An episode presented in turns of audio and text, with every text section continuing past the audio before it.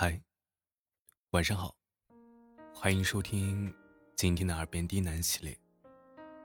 我是冯生，绝处逢生的冯生。感谢您的收听和支持，让我有了坚持下去的动力。今天晚上给大家带来一篇小故事，故事的名字叫做《国王的葬礼》。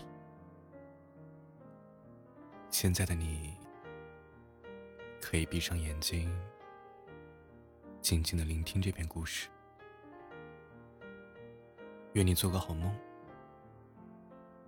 晚安。从前，有一位国王，他的国家非常富有，人民非常的幸福，周围也没有敌对势力。按道理说，他应该很满足了。然而啊，他并不开心。他很善良，也很幽默，但是王宫里的人都很无趣。他整日被束缚在王宫里，很不快乐，并且他觉得这个国家没有他，也可以过得很好。国王整天胡思乱想，闷闷不乐。身体越来越差，后来得了一场大病，医生们都无可奈何。没过多久，宫中传来了噩耗，国王病死了。得知这个消息之后，所有人都非常的难过，因为他真的是一位好国王。于是人们就决定给国王。举办一个隆重的葬礼。在国王病危时，曾经写下了一份遗书。遗书的最后一项写道：“如果有一天他死了，一定要让山里的白胡子法师专门负责他的葬礼。”于是，大臣们根据国王在遗书里画的地图，去山里找到了那个白胡子法师的住处。并且邀请他为他们亲爱的国王主持葬礼。白胡子法师欣然同意了。白胡子法师列了一项清单，里面写满了各种物品：各种农作物的种子、大量的粮食、五十名仆人、一千两黄金。这些物品被要求装在十辆马车里。法师说：“这些都是为了给国王超度的圣物，一定要好好准备。”到了葬礼的那一天，老百姓们穿着白胡子法师要求的奇装异服，纷纷走到了广场上。广场中央有一个大大的台子，台子上面挂着国王的画像。他们最最亲爱的国王的葬礼。将会在这里举行。士兵们开始放礼炮，砰，啪，砰，啪。礼炮响了一百次。白胡子法师在所有人的目光注视下，昂首挺胸的走上了台子。他深吸了一口气，开始怪模怪样的。大声念起了悼词。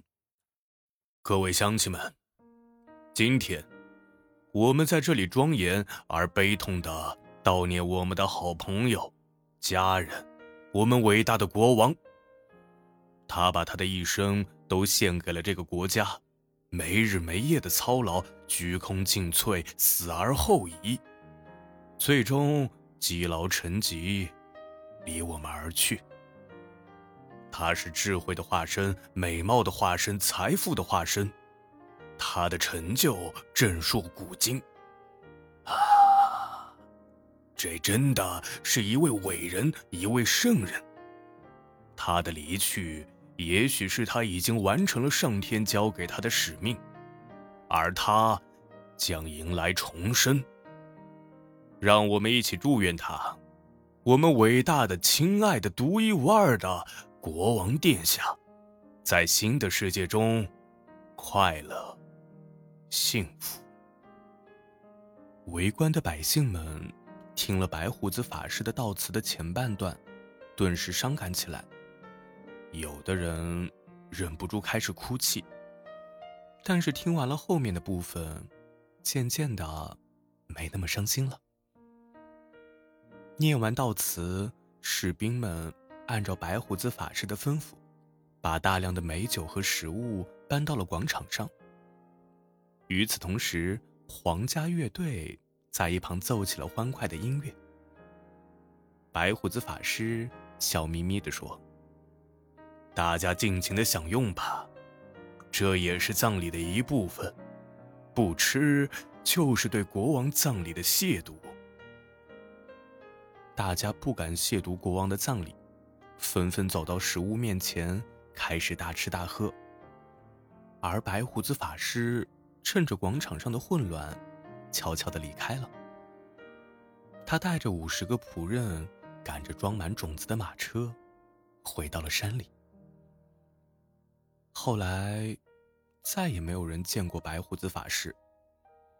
但是有人说，在山里莫名的多出了一片庄园，里面种满了各式各样的花草，以及各种的农作物。